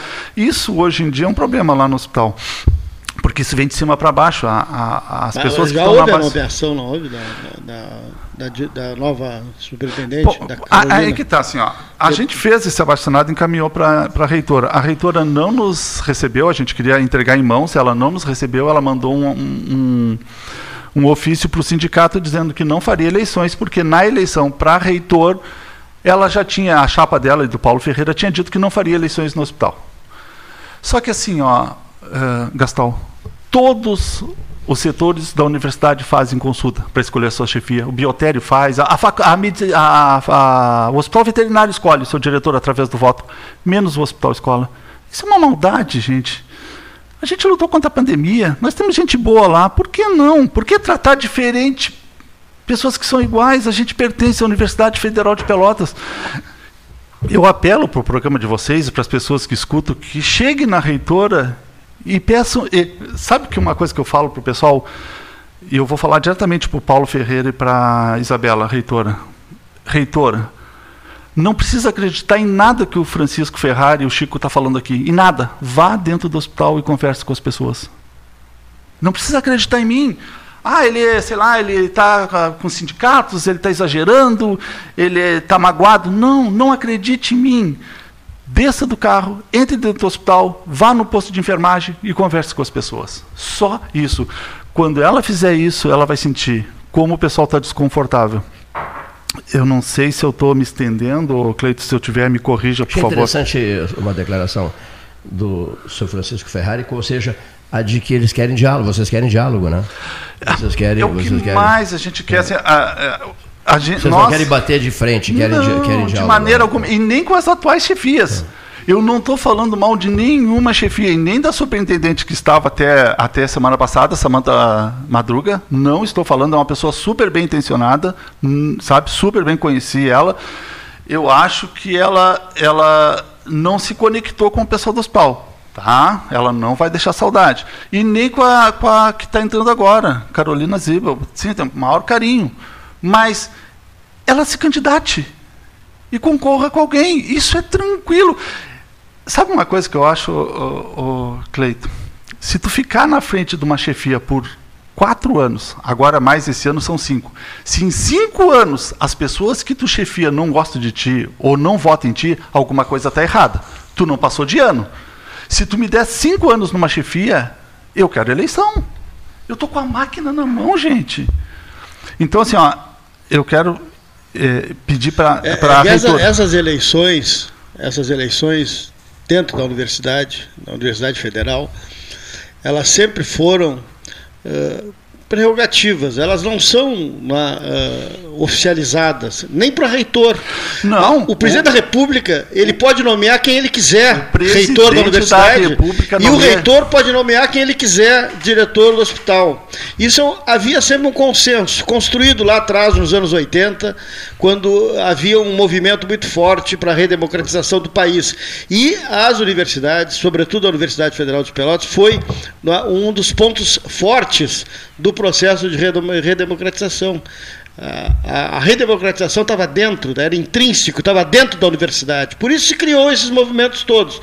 O que causa estranheza agora é que justamente os defensores da democracia se voltam contra a democracia e se voltam para o lado autoritário. Então, agora, quando o Bolsonaro for nomear novamente o reitor, ele, eles não podem berrar se o Bolsonaro nomear quem ele bem entender. Porque essa é a prática que está sendo usada hoje dentro da Universidade Federal. Entendeu? Está bem claro. A tua explanação ficou bem clara. A briga né, eh, está na fratura exposta. Bem mas, claro. mas é perfeito, Gastal. O presidente da Exatamente. República escolhe o reitor. Mas se é feita uma Agora não consulta. pode reclamar. Não, Não é, pode feito, é reclamar. feita uma consulta informal. E, e é engraçado que uma das desculpas que a gente ouve é assim: ah, por força de estatutos. O reitor da FURG, que o Cleiton citou agora há pouco, ele fez a eleição em Rio Grande. Mês passado foi eleito superintendente de divisão de enfermagem em Rio Grande. Sim, mas é outro, Mês outro, passado. outro departamento. Outro Sabe, departamento. outra, agora outra assim, conduta, eu, eu, outra eu, maneira eu, de lidar. É. eu volto a apelar para o bom senso da reitora. Assim, ó, a gente não quer briga. A gente só quer conversar e a gente quer que faça uma eleição. Só isso. Queres conversar, vocês querem conversar só com a reitora, é isso? Olha. Não vai ter conversa, não vai ter conversa. Olha, Cleiton, eu acho que Essa não, prática eu aí, acho que não. nomeada eu, acho- não vai ah, ter eu quero conversa. falar, se vocês me permitem, sobre nós, nós decidimos junto quem nos apoia, a Sufepel, Associação dos Servidores da Universidade, e o Sindservice, que é o a sindicato dos servidores da da, da EPCR. E nós temos o DCE dando apoio e a Dufipel, que é o dos docentes, tá? Eu- os quatro sindicatos estão dando apoio, tá? Estão trabalhando nisso. Nós vamos fazer uma consulta informal perguntando para a comunidade hospitalar se querem ou não eleger suas as suas chefias, tá? A gente já começou a trabalhar nisso. A consulta vai ser agora segunda e terça dessa da semana que vem agora. E nós ia fazer uma urna presencial, vai ser dia 17 e 18 de janeiro, uma consulta. Vai ser uma pergunta assim: você quer escolher as suas chefias? Sim, não, branco e nulo. E o que, que acontece? Nós ia fazer com uma urna, mas devido à pandemia, é, Devido à pandemia, nós vamos fazer online. Então eu peço a todos os servidores do FEPEL que não vai ter urna no hospital, vai ser online, tá bem? Por causa da pandemia, até para evitar qualquer constrangimento. É, É, eu, eu, eu, não- eu, outros tempos. eu espero, eu Viramos esperava realmente. que a, que, a, que a reitora nos recebesse para conversar, sabe? Para a gente tentar é, diminuir o máximo esse impacto, essa, essa coisa ruim que está se gerando entre o hospital e a universidade. O hospital jamais vai ser Quem inimigo da universidade. critica o presidente Bolsonaro se utiliza dos mesmos Ah, é métodos do mesmos. presidente Bolsonaro. É o mesmo. Ponto. É o mesmo. Quem tanto critica o presidente Bolsonaro, quem disse aqui não, justamente está se utilizando dos mesmos métodos do presidente Bolsonaro. É. Exatamente a mesma atitude. Exatamente. Não precisa ser observador. Eu não sou da universidade, né? sou apenas um observador. Tenho vários amigos médicos lá que atuam. Todos que eu converso estão insatisfeitos. Ontem tomei café com um. Impressionante. Essa insatisfação aí não é você que está trazendo aqui agora ao ar aqui no 13 horas. Isso já se percebe. Agora foi radiofonizado, usando os mesmos métodos utilizados pelo presidente, tanto condenado. Então, Ah. tem que se falar. Tem que se falar, tem que se dizer para a comunidade isso. Sim, o. E, lamentavelmente, tenha se politizado e chegado a esse ponto. E, e, a gente ouviu falar agora que o Paulo Ferreira e o Pedro Culhalau estão nos Estados Unidos. Eu não sei se chega a ser, não sei se isso é verdade, mas, mas a gente gostaria que a reitoria. Eu gostaria que a reitoria nos, nos chamasse para conversar. Nós vamos fazer essa consulta e depois dessa consulta feita, nós vamos encaminhar de novo para a UFPEL. Eu peço que todos os servidores da UFPEL não fiquem contra o hospital. Eu gostaria de debater Nos essa... Manda o resultado para cá. Mandarei, mandarei. Vocês gostariam de debater essa questão, por exemplo, aqui no, no 13 horas? Ah, sim, Gostariam. com certeza. Uma coisa assim, ó, ó, ó Cleiton. Por que vocês não procuram a reitora coisa... e o, e o, e o e o pró-reitor Paulo Ferreira, né? O, tá nos Estados Unidos. Não, quem está nos Estados Unidos é o Pedro Alau. Não sei. Não, não, que eu saiba, quem mora nos Estados Unidos é o Pedro Alau. Ah, tá não bem. Paulo Ferreira. O Paulo Ferreira está aí. Está aí? Está tá aí. Tá, é, se o Paulo e a, e a Isabela nos recebessem para tá conversar, o professor Paulo e a professora Isabela, seria ideal, né? Porque o pessoal lá dentro do hospital tem, tá, não está legal. Sabe, a enfermagem é uma enfermagem acuada. Ah, é uma enfermagem com medo, né? Porque hoje abre empate para tudo. Para tudo, para tudo. A PAD é o processo administrativo sancionador. Assim, eu vou achar um motivo lá e vou te abrir um processo. E aí tu fica no estresse, pensando, pá, mas vou ser exonerado. Hoje, se tu é contra, tu corre o risco de sofrer um PAD. Né? Recentemente, um colega nosso sofreu um PAD e ficou bem, bem, bem mal, né? Eu não sei se. Bom, 13 horas está à disposição de vocês. Está à disposição. Esse senhor faleceu. Faleceu. Esse senhor faleceu. Está à disposição de vocês, está à disposição da reitoria, da direção do Hospital Escola, enfim. Né, uh, inclusive, se vocês quiserem debater, a proposta está sendo feita por ti agora, Ferrari é, o 13 está à disposição né, para que esse assunto, já que foi radiofonizado, que seja, né, Gastal, tratado às claras aqui no, no, no 13 Horas. Né, por sinal, programa que foi muitíssimo frequentado pelo então candidato Pedro Lau. Não, Pedro, Pedro Lau foi até comentarista do 13 Horas, né? Ah, eu gostaria muito. Comentava que, todos os dias aqui. Que esse programa tem, tem. Esse programa é muito escutado e tem muita influência. Eu gostaria muito que as pessoas lá na volta da reitoria ou a própria reitora chegasse e dissesse, ó, oh, vai lá no hospital. Vai lá e vê o que está acontecendo. O que vocês querem mesmo é que a professora Isabela, reitora da Universidade Federal de Pelotas, professora Isabela Andrade, visite o Hospital Escola. Nós queremos, é, digamos assim, fazer aquilo que o Churchill fez. Lembra na Segunda Guerra? O Churchill não sabia, quer dizer, não é que não soubesse, mas ele precisava medir a, a temperatura política, etc. Né? Ver o que, que o povo inglês estava achando daquilo tudo. Né? O que, que ele fez? Ele saiu do número 10 da Downing Street, o filme é maravilhoso né, Gastal. Ele entra no metrô, entra no trem e senta-se senta-se ao lado, não senta-se, fica em, Destino de uma nação. É, ele fica ao lado de, de alguns ingleses e tal, para ouvir o que ele queria ouvir no metrô, o que, que as pessoas estavam dizendo. E ele ouve, ouve, ouve, ouve, ouve, em loco, assistindo aquilo tudo ali, ouve as manifestações do povo de Londres e depois volta para o seu endereço tradicional, Down Street número 10, e toma decisões históricas. É mais ou menos isso que vocês querem, né? Que a reitora Isabela, é, que é filha de um homem admirável, um sujeito da maior respeitabilidade, foi um dos homens mais ligados ao do Antônio Zatra na história da Universidade Católica de Pelotas, o nosso estimado professor Ambrósio Andrade. Você quer isso, né? Que, que, que a professora Isabela, filha de Ambrósio Andrade, que ela, que ela, digamos assim, vá vá ao hospital. Você não quer que ela não precisa, precisa vir 13 horas, não precisa receber vocês. É mais ou menos isso, não? Não, exatamente. O, pedido maior, de máximo de vocês seria: ela não precisa ir às 13 horas debater conosco, ela não precisa nos receber lá no campus do Capão do Leão. Não, não, aqui, no edifício Delfim Mendes Silveira, no Porto. Nós queríamos apenas que ela fosse conversar com as pessoas no hospital escola. É mais ou menos isso? Exato. E outra, porque quando ela vai conversar com o pessoal, ela vai ver. E outra coisa assim, ó por que, que a gente não pode escolher quem vai ser nossas chefias? A quem interessa não escolher? A quem interessa não escolher? Por que, que a gente não pode escolher o chefe, aquela pessoa? Por que, que as pessoas de dentro do hospital que têm que se capacitar não podem se candidatar a uma vaga Sim. de chefia? Por que, que a chefia tem que ser sempre os, os mesmos indicados? Por que isso? E eu não estou dizendo que as chefias que estão lá são ruins, eu tenho grandes amigos lá dentro Sim. das chefias, grandes amigos. Você não quer confronto, né? Não, de Você maneira não alguma, não. Você maneira, pede diálogo, né? De maneira alguma. E outra coisa, eu acho sim que a, que a reitora no, no, ela, ela é uma pessoa democrática, ela só não teve tempo de nos conhecer. Se ela nos conhecesse, eu tenho certeza que ela chegaria e dizia assim: não, vamos fazer uma eleição dentro do hospital, vamos fazer para a divisão de enfermagem, vamos fazer para a superintendência, vamos fazer para a divisão médica.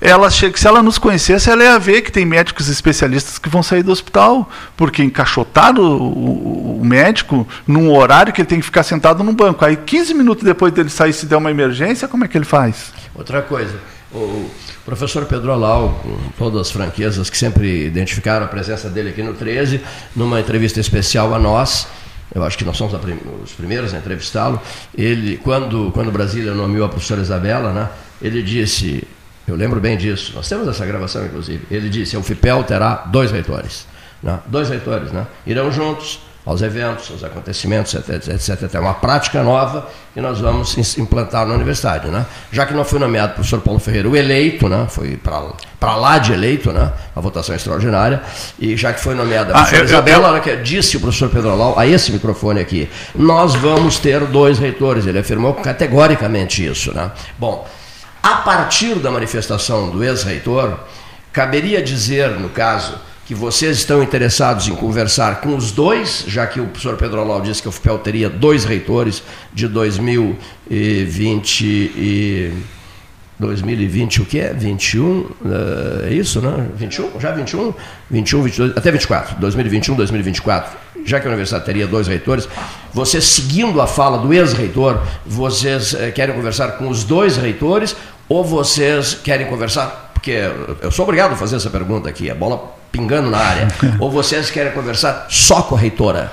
Não, acho que a gente pode conversar com o professor Paulo Ferreira, com a professora Isabela. Disse, o senhor disse que queria conversar com a professora Isabela. É que a professora Isabela é a reitora, né? Sim a professora Isabela é reitora, aí eu acho que é de bom tom eu querer conversar com a reitora. Eu, eu seria, eu acho que um desrespeito a ela se eu quisesse falar com o professor Paulo. Eu acho que eu estaria desrespeitando uma pessoa que for que hoje tem Sim. a caneta, caneta falar, com tinta. Para falar com o professor Paulo, vocês teriam que, ir à pró-reitoria, né, Gastão? Ele, ele é pró-reitor, né? é, né? Eu acho que nessa conversa poderia estar a, a reitora Isabela, que é a reitora Sim. do FEPEL, e a atual superintendente do hospital. Seria interessante também ela estar, tá, porque a gente poderia, ela poderia fazer a, contrapa se, fazer a contrapartida, se de repente dizer, não, o que o Chico está falando não, não é assim, o pessoal lá está feliz da vida, está tudo tranquilo.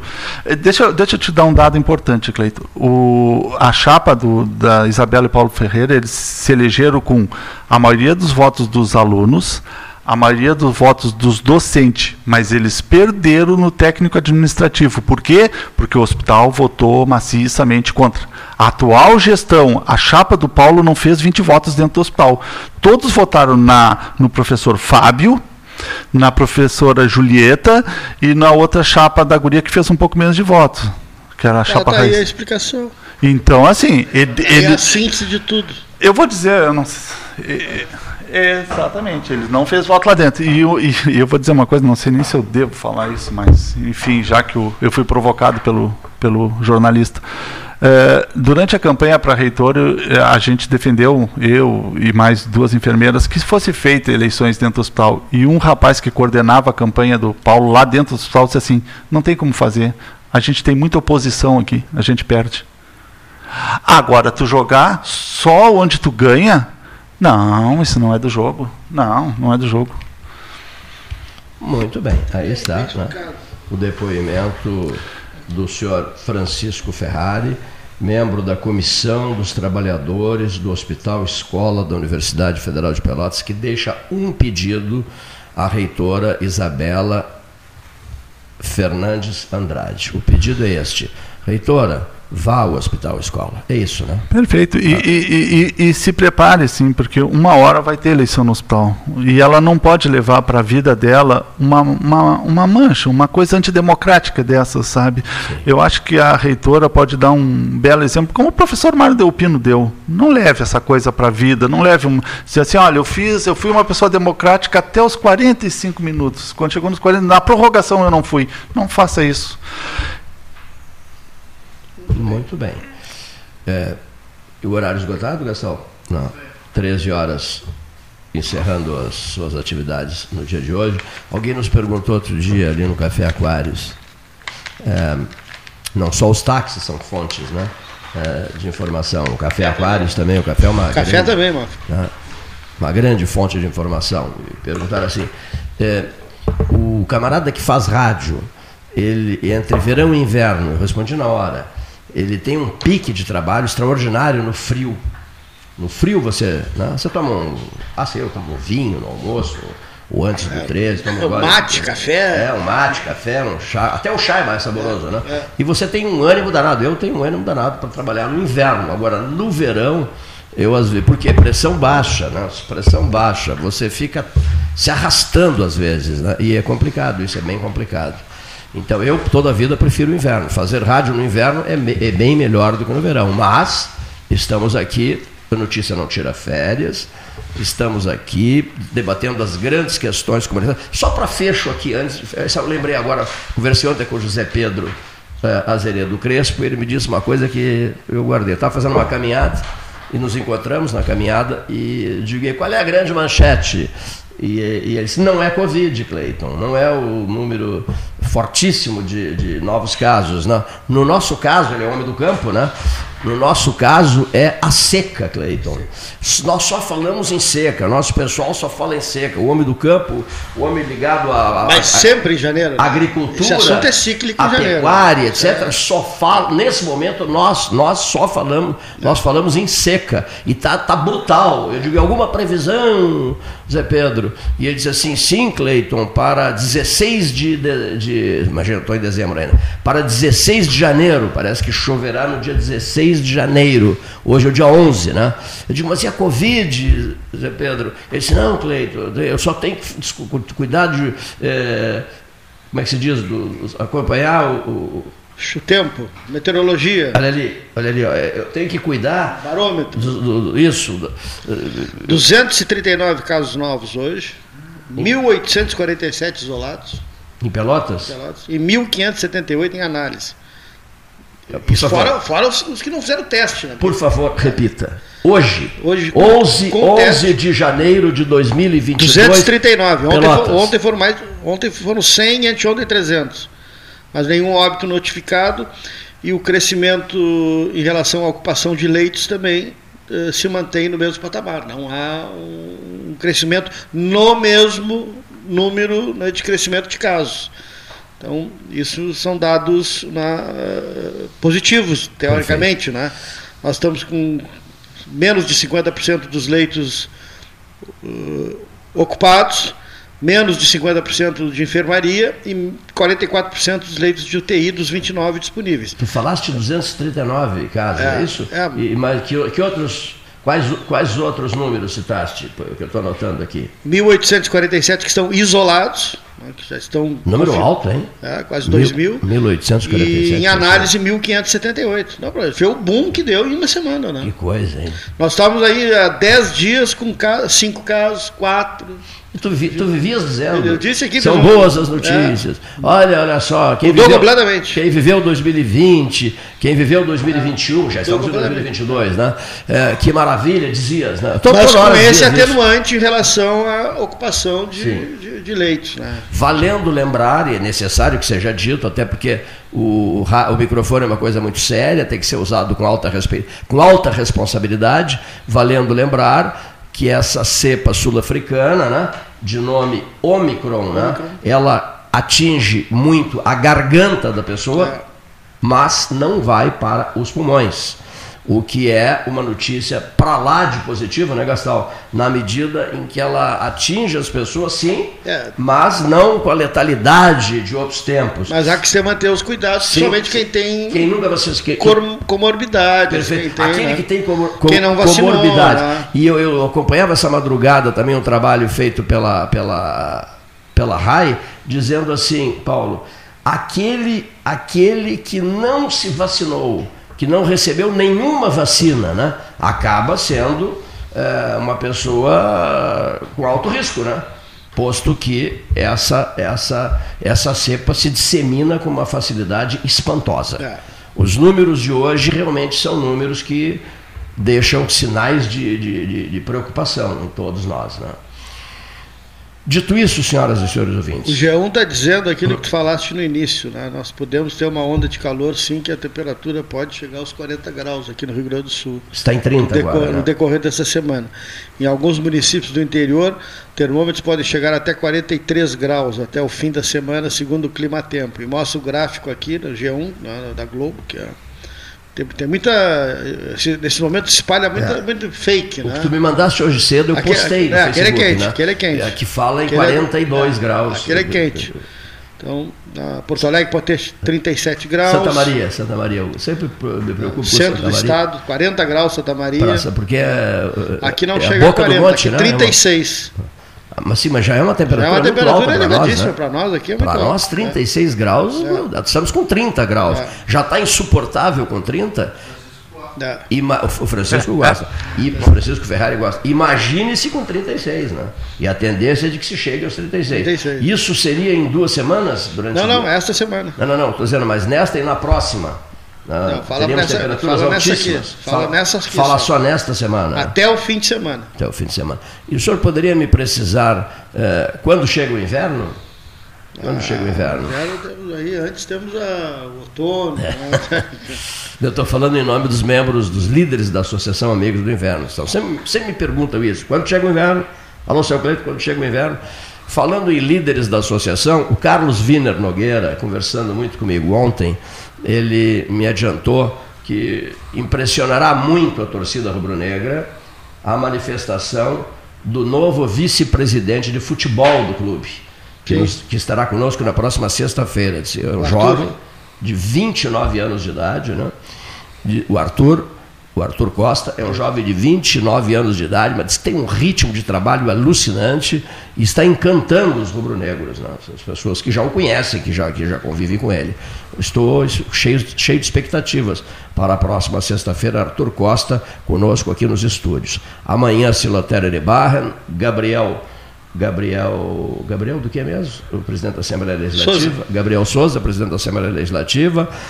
O, o- o- vice-presidente de futebol do Brasil na próxima sexta-feira, o presidente da Câmara de Vereadores, vereador Marcos Ferreira, na próxima quinta-feira, além de outras pessoas que estarão conosco nesse período conversando com os ouvintes. Teremos ainda no decorrer desta semana a presença de Henrique Medeiros Pires, que marcou época aqui no 13 Horas outro dia. Se fez um programa histórico, inesquecível, onde a descontração foi a palavra de ordem, sabe? Parecia o 13 dos velhos tempos, com 7, 8, 10 pessoas. Não há necessidade de 7, 8 ou 10 pessoas. Três pessoas motivadas, no caso, e discutindo grandes pautas, ou recordando passagens da vida, que as pessoas gostam nesse período, né? Período de janeiro, etc., sombra, água fresca, eh, você fica cansado, com cansa com facilidade, e às vezes não quer discutir política, eh, essas verbas de campanha, as, as nomes de candidatos, essa mesmice diária coisa de republiqueta, acho que nem o Congo faz isso, fica um ano, dois anos antes, parece que não tem que se preocupar com, com grandes pautas nacionais que deveriam merecer atenção suprema, mas não, ficam já projetando nomes para a eleição seguinte. E, e lá no- em Minas Gerais acontecendo aquilo que aconteceu, né? E todo mundo preocupado com a eleição seguinte, o nome, os nomes, quem vai ser, de, que, de qual partido. O Bob, aliás, explora isso no livro que eu comprei agora maravilhosamente bem. Os partidos políticos, né? O descompromisso dos partidos políticos, o italiano Norberto Bob, o descompromisso dos partidos políticos que fazem amontoados. Fica- O A briga com o B, o B passa para o grupo do F e monta um partido na barriga da perna, no grito, na falsidade, na mentira, acata de recursos e mais recursos de, de digamos assim, verbas eh, partidárias, para fundo partidário, mas compromisso com o povo nenhum um programa, um projeto, a discussão aprofundada de grandes propostas nacionais, zero. Só exibicionismo pessoal, fotografia, o fulano vai se unir com o Beltrano, já brigam no dia seguinte, já ficam montando uma outra chapa, e assim vai a republiqueta das bananas. Boa tarde.